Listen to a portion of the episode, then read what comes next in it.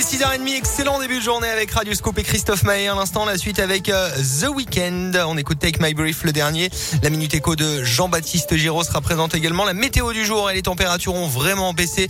On en reparle après l'actu. Colin Cotts à mes côtés. Bonjour Colin. Bonjour Alexis, bonjour à tous. Et à la une, ce matin, ce nouveau rebondissement dans l'enquête sur l'agression d'un policier municipal de Clermont-Ferrand dans le hall de son immeuble rue du Torpilleur Sirocco. C'était il y a une dizaine de jours.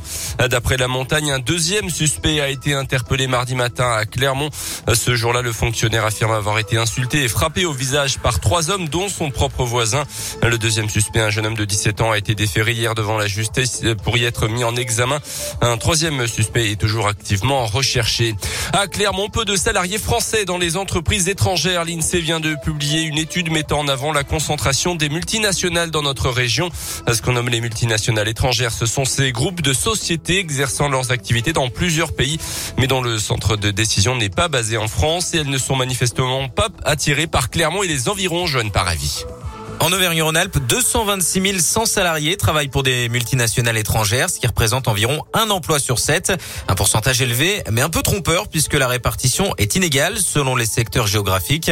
Et si on zoome chez nous, on se rend compte qu'il y a finalement très peu de multinationales qui ont des relais à Clermont-Ferrand et dans la périphérie. Et si on regarde autour de nous, la conclusion est la même. À Saint-Etienne et sans grande surprise, c'est dans la région de Lyon que se concentre la plus grosse présence de multinationales de la région.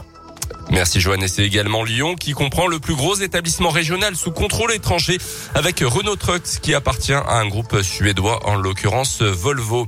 Dans l'actu, dans la région, ce drame à Lyon, justement, hier matin, un étudiant de 26 ans a chuté mortellement du 9e étage de sa résidence universitaire. D'après les premiers éléments, la victime souffrait de troubles psychologiques, avait aussi des, des problèmes de toxicomanie. La piste du suicide est donc privilégiée, mais une enquête a été ouverte. À la une également ce matin, les adolescents à leur tour désormais obligés de présenter un pass sanitaire. Et dans tous les lieux où les adultes le présentent déjà, cinéma, resto, piscine ou encore pour prendre le train par exemple.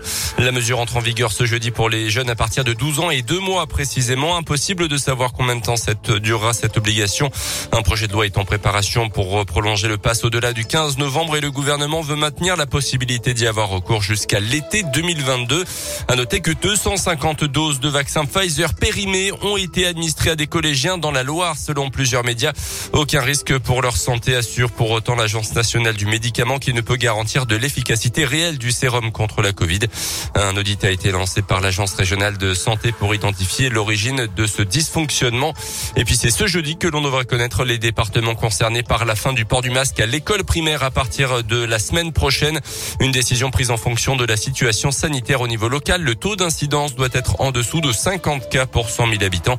Euh, sur les cinq derniers jours. Sport avec le foot et la Ligue des Champions, défaite de Lille 2-1 à Salzbourg en Autriche hier soir. Lyon reçoit en Ligue Europa les Danois de Brondby à 18h45 ce soir. Les Lyonnais qui avaient remporté leur premier match de poule euh, contre les Glasgow Rangers. Et puis c'est à 14h que Didier Deschamps va dévoiler la liste des Bleus pour affronter la Belgique dans le choc. La demi-finale de la Ligue des Nations, ça sera le 7 octobre prochain.